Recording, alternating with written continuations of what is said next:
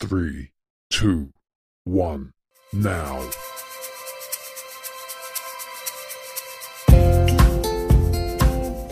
Bienvenidos a Marqueteate Ya.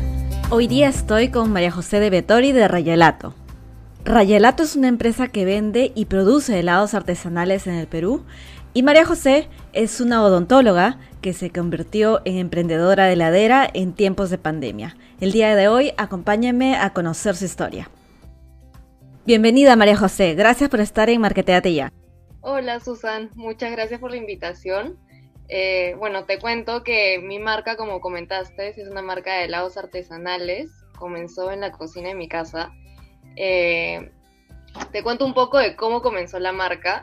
Yo en el 2020, eh, en plena pandemia, era mi último año de dentista. Mi último ciclo. Me encerraron en marzo y de marzo a julio, bueno, estuve estudiando y yo en julio terminé la universidad pero como comprenderás, como dentista éramos los más expuestos al virus, porque nuestra profesión es estar con una persona con la boca abierta, sin distancia, todo mal. Todo mal, definitivamente. literalmente no era mi momento para trabajar. Y literalmente, ¿qué será? Tres semanas después de que terminé mi carrera, eh, tuve una fractura en mi brazo. Uf. Entonces estuve con yeso como un mes y medio y la recuperación eh, también era larga. Entonces yo sabía que se me venía un tiempo sin trabajo bien largo y yo desde siempre eh, me había gustado hacer helados, pero de una forma casera. Y más en pandemia que comenzaron a publicar eh, cómo hacer esto, recetas así. Y comencé a hacer diferentes recetas y me entró la curiosidad sobre los helados artesanales, o sea, por qué era su textura, cómo se hacía, el por qué de bastantes cosas. Y dije, bueno, lo primero que necesito es una máquina mantecadora. Antes de pasar de, eso, que me parece súper interesante, eh, me imagino que debe ser súper frustrante estar en medio de la pandemia, no poder ejercer tu profesión, además con este accidente que tuviste, ha debido ser súper frustrante. demasiado, en verdad demasiado frustrante, eh, más también por el tema de que yo pasé un ritmo de vida de estar trabajando de las 7 de la mañana hasta las 8 de la noche, full en una clínica, a pasar a estar encerrada en mi casa, eh, después que pase esto, que no teníamos eh, ni siquiera vacunas, no había cura, nadie sabía nada. Y aparte que o sea, era una profesión súper sacrificada en ese momento. Entonces, sí, o sea, en, verdad, el 2020 fue como que un baldazo de agua fría y solo toca reinventarse por el momento, ¿no? Claro. Eh, porque también como trabajo como dentista, no es que sales y ya tienes trabajo asegurado, mil pacientes, el consultorio puesto. Claro, claro que no. Em, voy a quedar con los brazos. Exacto. Eh, y, considerando que tenías, tenías el, brazo roto además. O sea, ya ese factor fue la gota que derramó el vaso y, dije ya, dentista por el momento no es. Exacto, y, desde que eh, te pasó eso, bueno, eh, digamos mediados de, del 2020 hasta que, hasta que abriste o pensaste en abrir esta empresa, ¿cuánto tiempo pasó? Eso ha pasado en agosto. Eh, yo en septiembre me puse full a averiguar lo de las máquinas, dónde puedo conseguir recetas, todas esas cosas. Y en finales de octubre o primera semana de noviembre, ya me llegó mi máquina de Amazon. ¡Wow! me muero.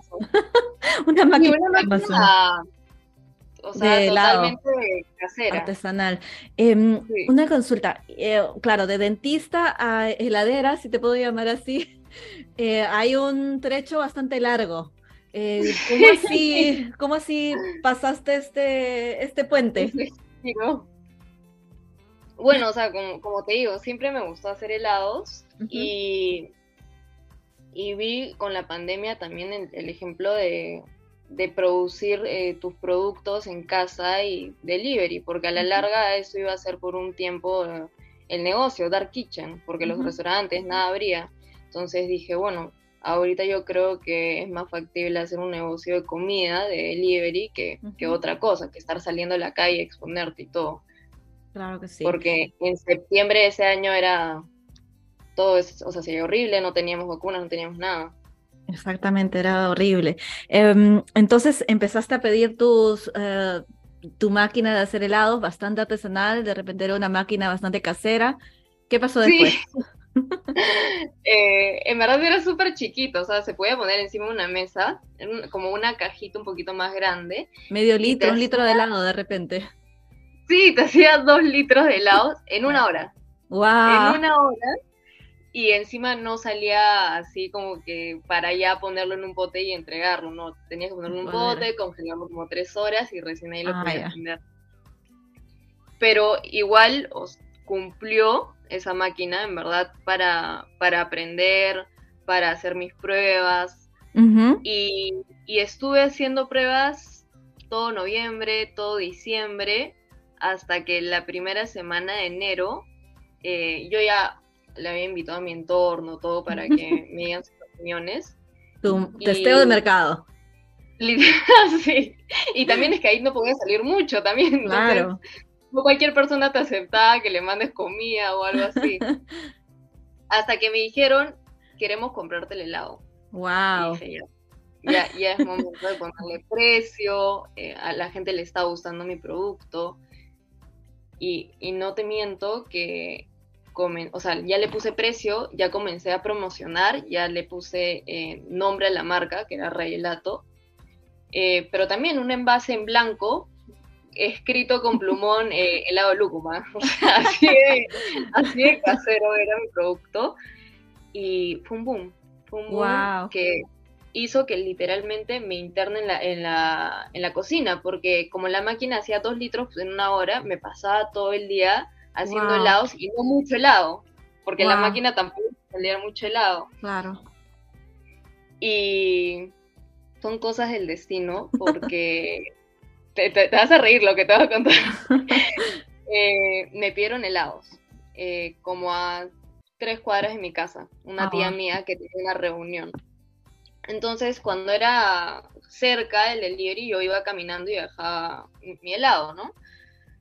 Y voy a dejar el helado y la casa era de un dentista. Era la reunión. Entonces yo entrego el helado y me dice muchas gracias y me voy. Entonces mi tía le comenta, o sea, le cuenta toda mi historia, eh, todo lo que había pasado y todo. Y en ese consultorio estaban buscando una dentista. Wow. Entonces vaya, que postule, y el consultorio era a tres cuadras de mi casa Oh. caminando. La vida te estaba poniendo en una encrucijada. Sí. Y, y yo todavía seguía como que con el miedo de, de exponerme, de trabajar y todo, pero también, o sea, mi profesión era odontología y lo extrañaba bastante. Y entonces fui, fui de frente eh, al consultorio y, y me dijeron, ya, mañana empiezas. Y yo, o sea, había conseguido trabajo eh, así, Sin esfuerzo. días. Claro, y, y por los helados. O sea, no porque verdaderamente estaba tocando la puerta del consultorio. Entonces, a los dos días comencé, pero como te digo, estaba con bastantes pedidos de helados que hacía que esté todo el día en la cocina. Entonces ahí dije, mira, me está yendo bien con el negocio de los helados, pero ya no me voy a abasto. Claro. Ya mi negocio tiene que dar un paso más adelante. Ya había recuperado la inversión de la maquinita, me había comprado una congeladora también grande para guardar mis Wow. helados. Entonces dije, ya es momento, ya tengo un trabajo eh, como dentista, entonces voy a invertir y me voy a comprar una máquina más grande, una máquina industrial. Y así fue. Me compré mi máquina industrial, que obviamente me producía mucho más helado en menos tiempo, y comencé a trabajar como dentista. Wow. Y, sí, no, en verdad todo fue súper lindo en, en ese momento. Eh, también a las, ¿qué será? A las dos semanas que yo sí, o sea, le comentaba a los de consultorio que sí sentía un cierto miedo eh, sobre estar tan expuestos, ¿no? Claro que sí. Eh, y que no estábamos vacunados en, en el Perú. Los dentistas fueron los últimos, irónicamente. No te en el creo. sector de salud. Sí, los Wow. psicólogos se, se vacunaron antes que los dentistas y los psicólogos podían hacer, Zoom. pero bueno. Sí. Bueno. Y a las dos semanas me llaman para, para vacunarme. O sea, están ya vacunando a todos los dentistas. Entonces, ya me vacuné, obviamente ya más tranquila. Eh, sentía menos, sí, mucho más tranquila. Eh, y por otro lado, sabía que tenía que explotarme más como dentista, ¿no? O sea, si había hecho una inversión grande, tenía que crecer mi negocio. Entonces, eh, ya el envase tenía que estar mejor presentable. Eh, Eso ya fue desde octubre, noviembre, que ya empezaste a producir con tu maquinita pequeña. Eh, cuando ya empezaste ya con el branding y todo esto, ya estamos hablando de enero, febrero. Marzo. En marzo recién ya contaba con la capacidad de invertir en stickers, en hacer un branding, en fotos, Ah, de a poquitos, ¿no? De a poquitos, claro que sí. Eh, y bueno, y así me pasó. O sea, un obstáculo que también eh, se lo puedo recomendar a, todos los emprendedores es que a todos los proveedores que consigan siempre busquen una referencia. Nunca trabajen con alguien eh, nuevo sin ningún tipo de referencia, porque a mí me pasó y yo ya aprendí que conseguí un proveedor de stickers que me tra o sea, me, entendió el toque, me dijo, ya, deposítame, que te lo llevo, que te hago la prueba de colores y Nada. estafa total. Nunca apareció, perdí una parte de la inversión y lección aprendida. O sea, siempre trabajar con proveedores de confianza.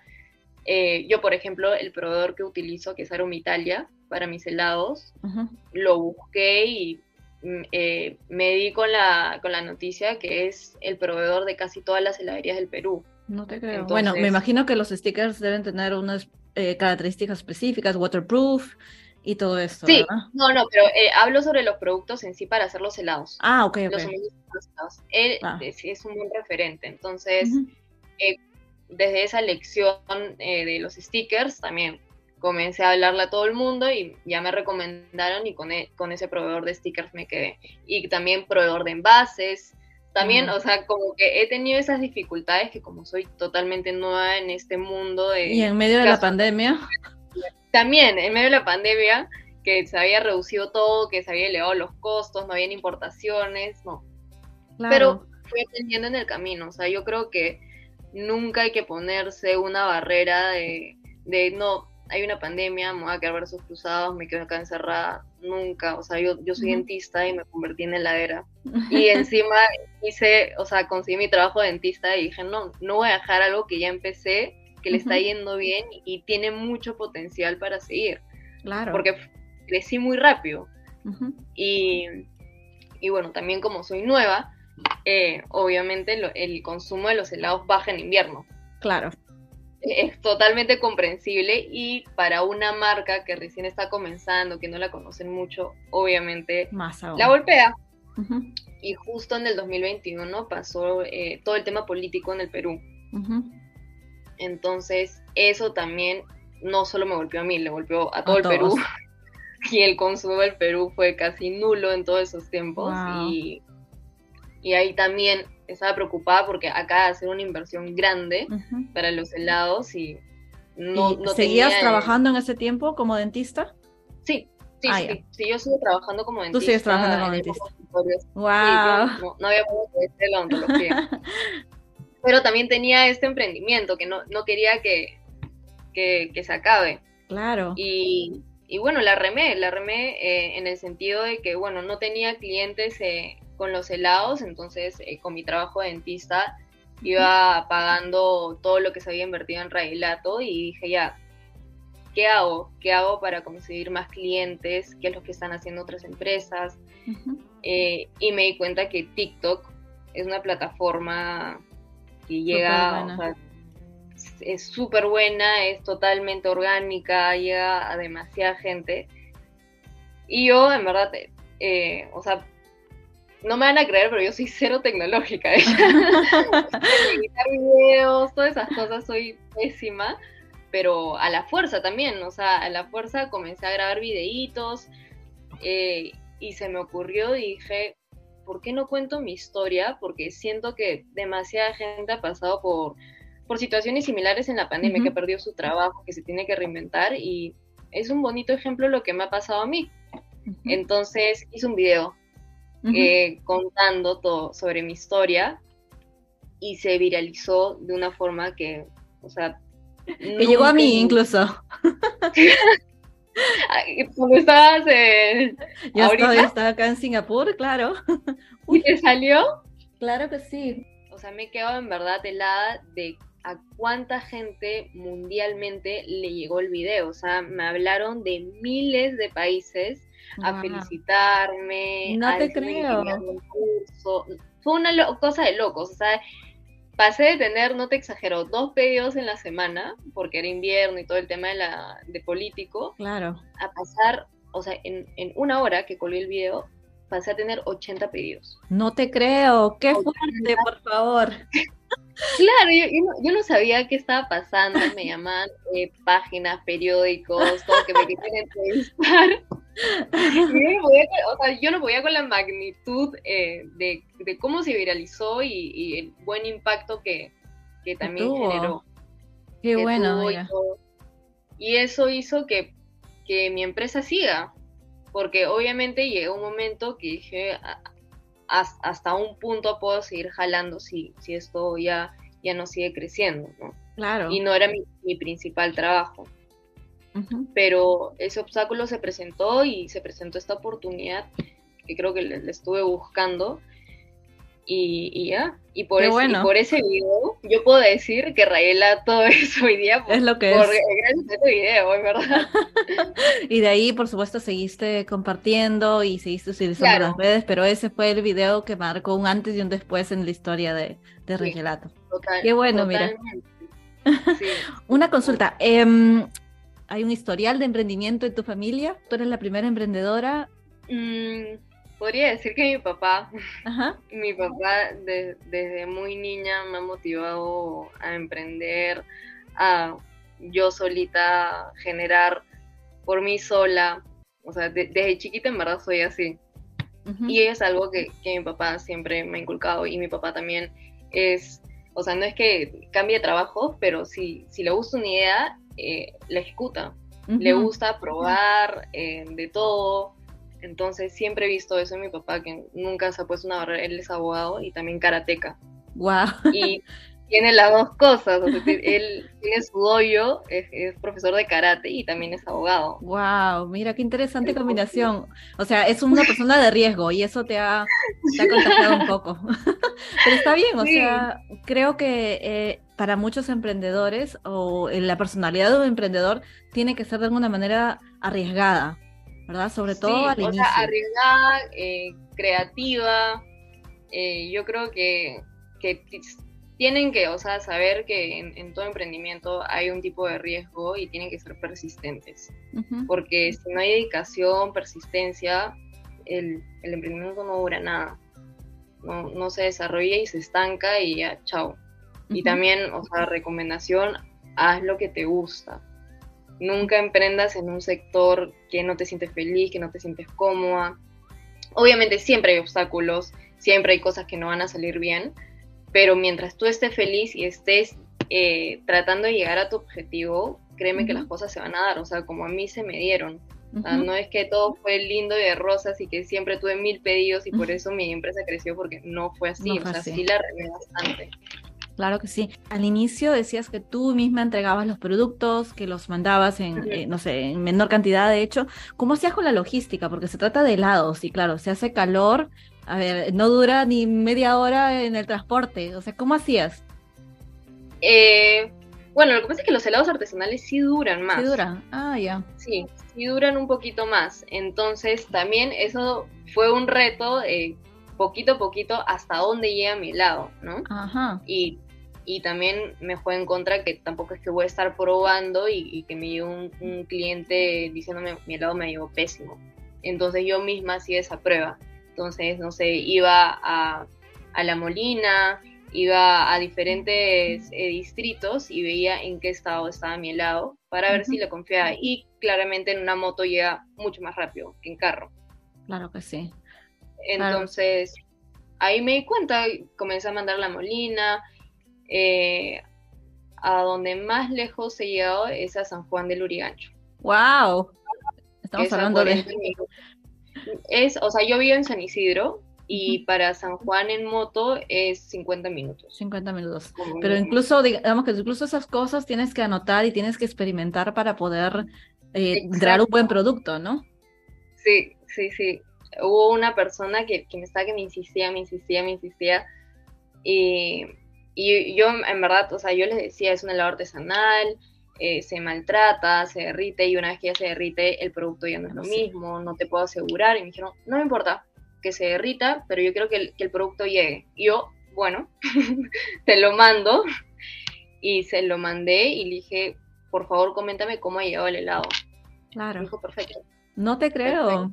Un éxito. y dije, ya, pasé la prueba. Entonces, ahí ya, cuando me piden, lo envío. Excelente. Una de las cosas que los eh, nuevos emprendedores eh, o, personas que recién empiezan y quieren emprender, eh, uno de los retos que tienen es poner precio a su producto. ¿Cómo hiciste tú? Bueno, primero que nada tienes que revisar tus costos. Ajá. ¿Costos? o sea, saber que tu producto es un helado artesanal, es un helado premium.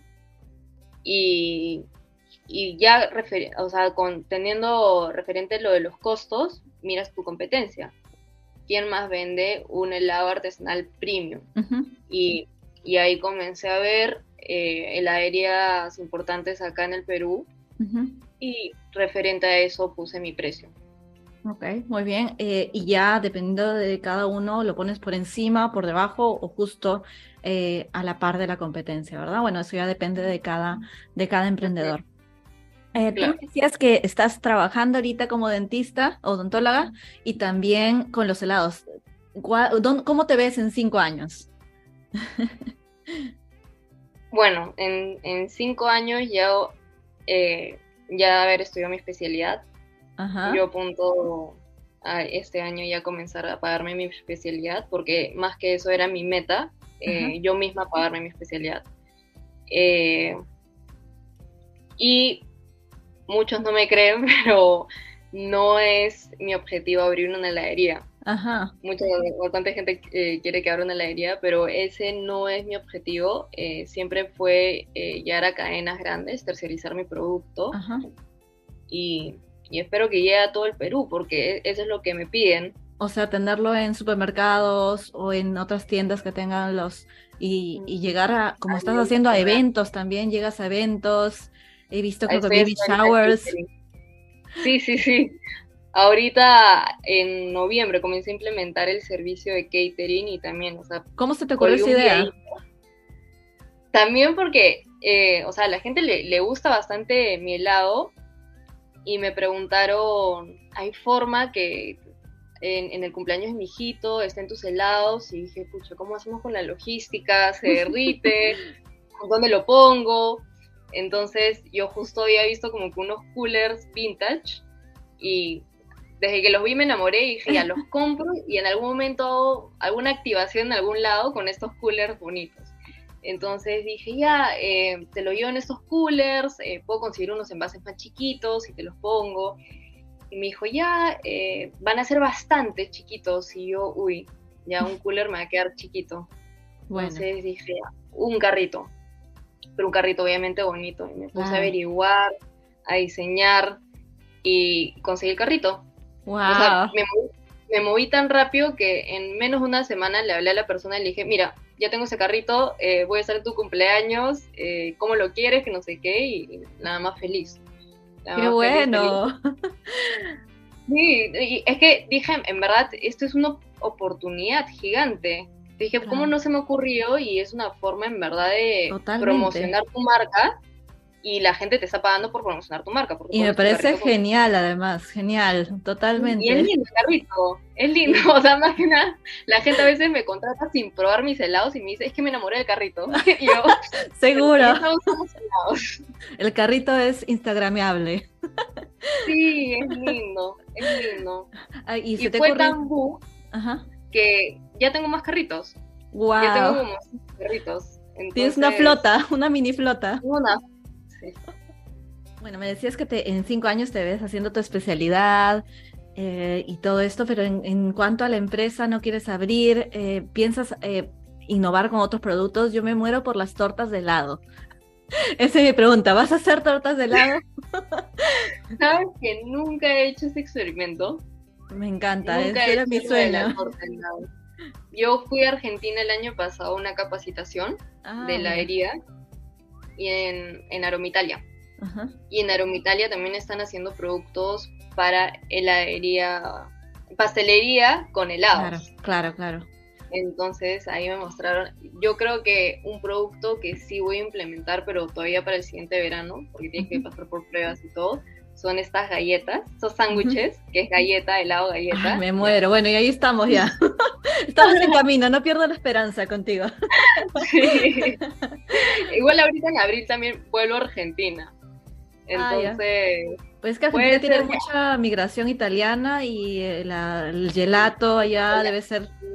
Sí, es súper desarrollado el tema de las heladerías. Súper, súper, o sea, ahí ya imposible poner un helado industrial. Claro. Imposible. O sea, es un insulto para, para los italianos, eh, para los argentinos. Me imagino, me imagino. Em, y para terminar, porque yo sé que estás súper ocupada con tu emprendimiento y tu trabajo, em, ¿qué consejos les darías a los emprendedores para motivarse? Porque me imagino que debe ser bien difícil para ti levantarte cada día, seguramente cansada, agotada, pero a la vez tienes que ver tu, tu emprendimiento y cuidar tu trabajo también. Y siempre estás trabajando con personas. ¿Qué te motiva? Bueno, siempre, eh, como le aconsejo a todo el mundo y a mi círculo, siempre hacer lo que les apasione, lo que les llene y lo que les motive a levantarse a las 4 o 5 de la mañana sin ningún dolor de cabeza, ni cansancio, ni estar hartos. O sea, a mí me encanta despertarme súper temprano a comenzar mi día eh, haciendo helados, después comenzar mi día viendo pacientes, me encanta, me encanta, o sea, es algo que en verdad me llena bastante y ser súper persistentes. Obstáculos siempre van a haber en la vida, ya sea en el trabajo, en la vida personal, en todo. Y como emprendedores tienes que saber que siempre van a haber sacrificios en todo momento. Pero si tú eres persistente y tienes tu objetivo claro, vas a llegar siempre. Muchas gracias, María José, por los consejos que nos has dado. Me ha encantado tu historia. ¿Dónde te pueden encontrar? ¿Dónde te pueden seguir? ¿Tu TikTok? en, Instagram y en TikTok como Ragelato, con doble G. doble G. Y bueno, yo feliz en verdad eh, de contestar todas sus preguntas. Si tienen alguna duda, yo siempre le contesto a todas las personas que se quieren meter al mundo heladero. Así que yo feliz. Excelente. Bueno, lamento que eh, temo que eh, los helados, tus helados no van a llegar hasta Singapur, así que me voy a tener que esperar no, te lo voy a pedir, como ese cliente que tenías, no te lo voy a pedir, pero ojalá que pronto pueda estar en Perú y probar tus helados. Me encantaría conocerlo también en persona. Muchas gracias, María José. Ojalá, Susan, gracias. Si sabes de algún emprendedor o emprendedora que quiera compartir su historia, no dudes en escribirme al Instagram de Marketeate Ya, arroba Marketeate Ya. Y hasta un próximo episodio.